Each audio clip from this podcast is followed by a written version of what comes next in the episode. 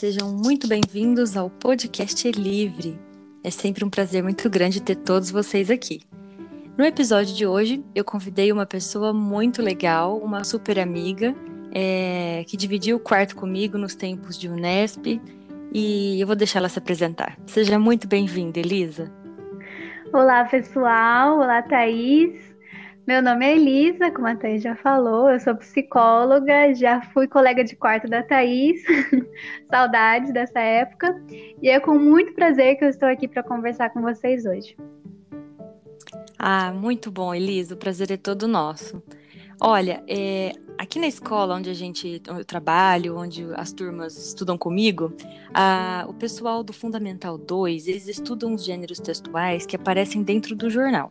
E são muitos gêneros, né? Para citar alguns, a gente tem o editorial, o artigo de opinião, a notícia, a reportagem, entrevista, charges e por aí vai.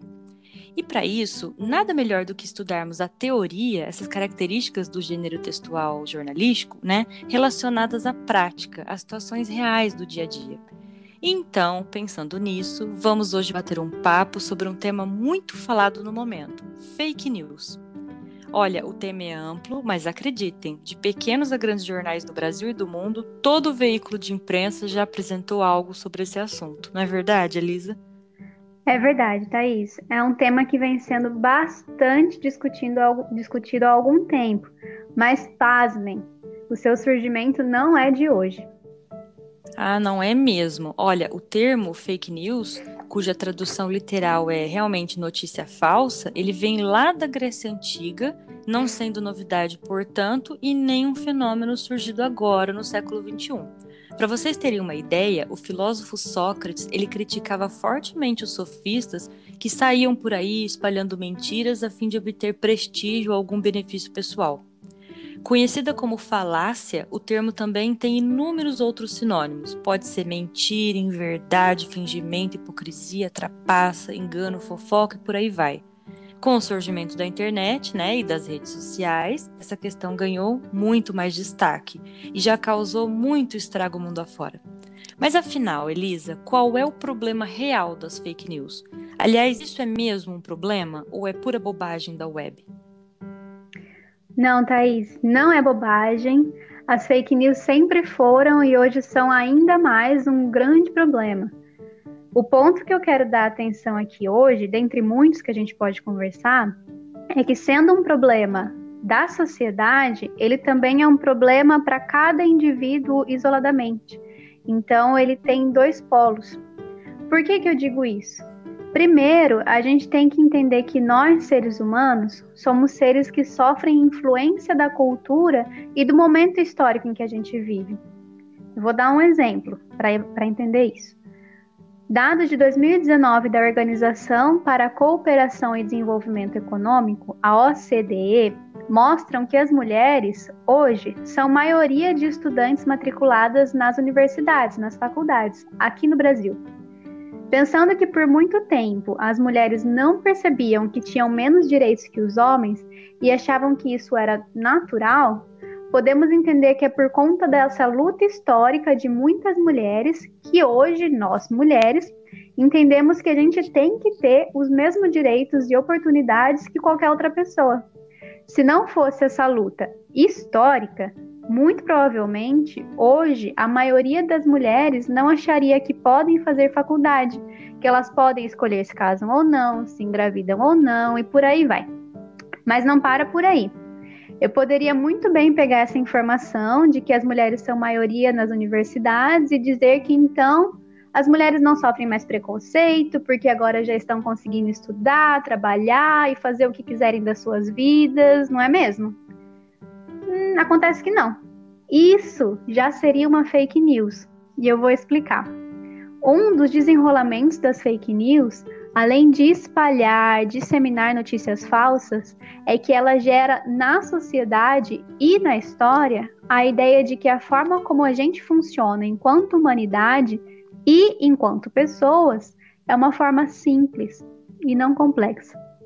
Se a gente pegar esse dado que eu trouxe sobre as mulheres no ensino superior de forma isolada, eu não vou entender que Esse mesmo relatório trouxe que a maior parte dos cursos escolhidos por essas mulheres estão na área da educação, que é uma área relacionada ao cuidado do outro, à sensibilidade, que são características ensinadas como naturais das mulheres.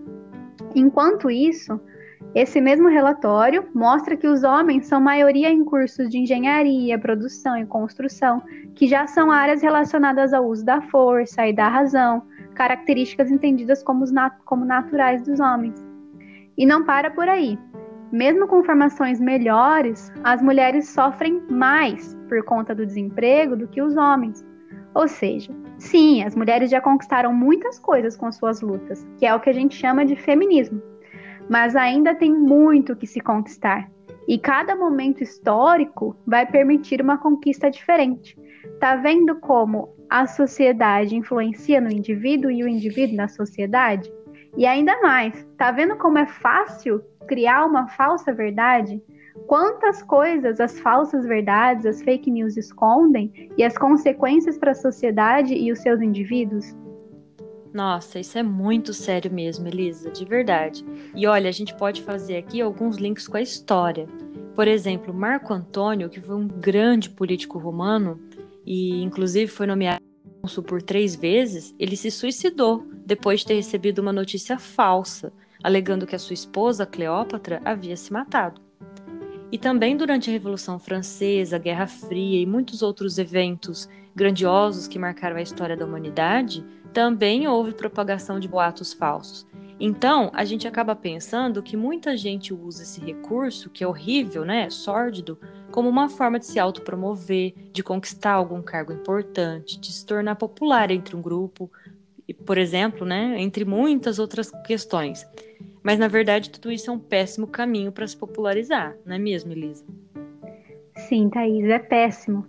Outro desenrolamento que a gente pode pensar sobre as fake news a partir disso é do lado de quem que ela tá e por que que ela existe. Então, eu vou pegar um exemplo próximo da realidade de vocês, que é a escola.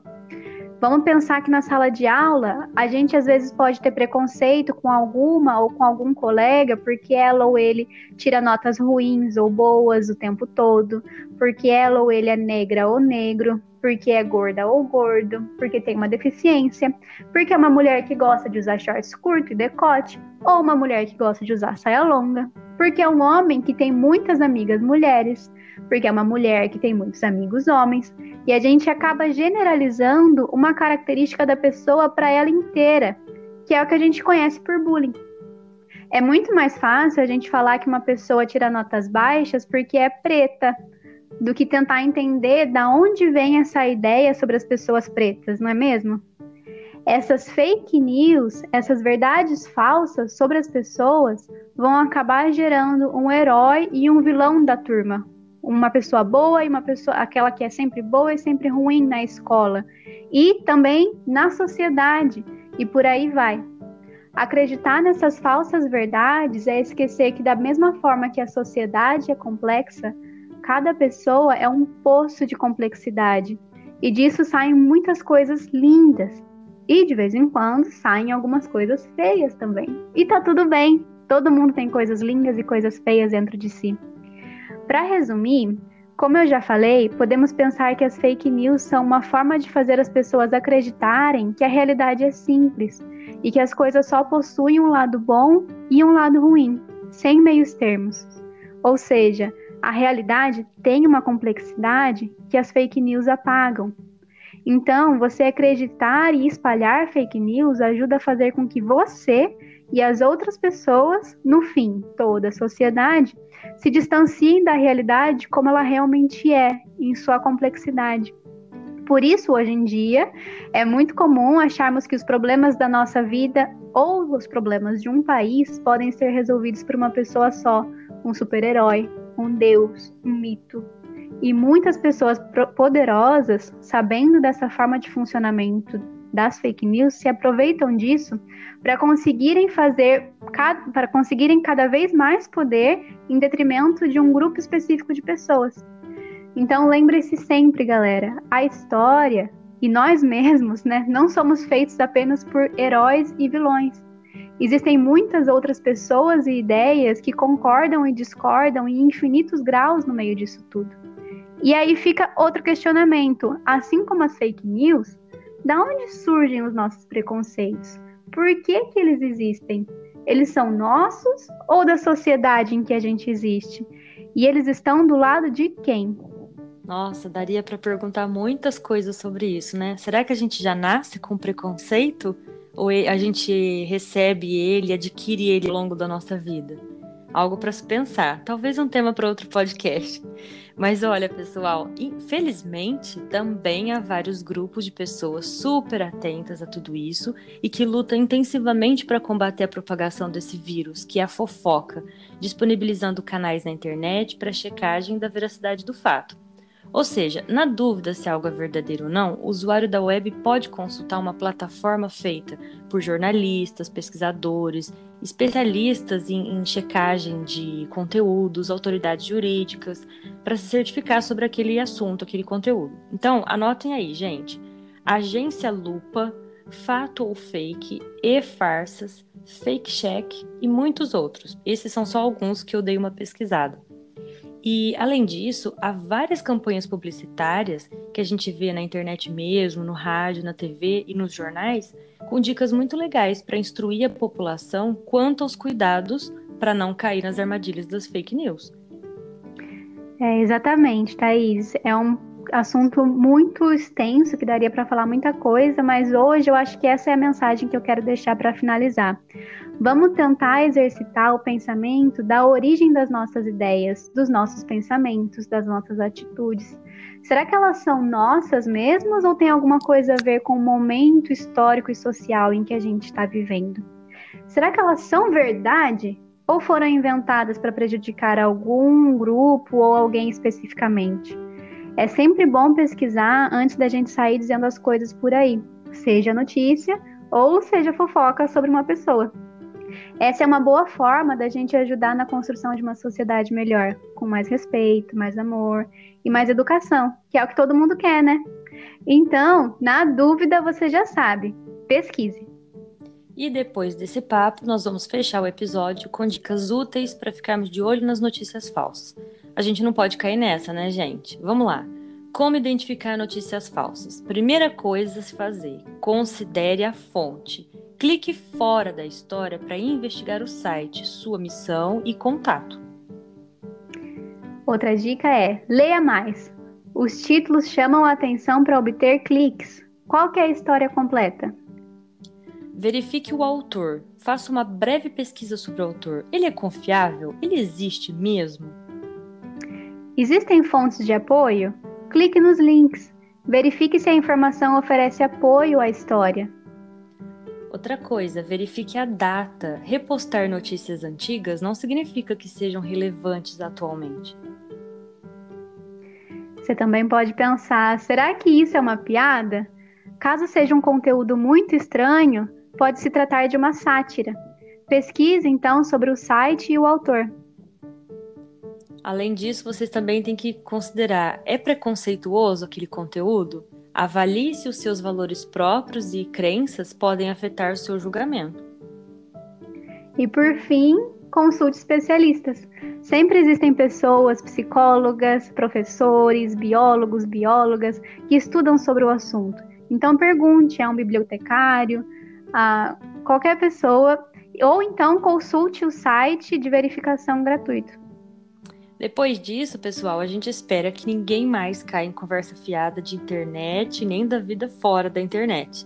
Agora vocês já sabem, na dúvida, não compartilhe. Todas as dicas que nós demos é, nesse episódio se encontram no site www.ifla.org. Lá vocês podem encontrar essas informações e outras mais. E, e, é isso. Eu espero que tenham gostado. Elisa, novamente, muito obrigada pela participação. Foi um prazer enorme. A gente amou.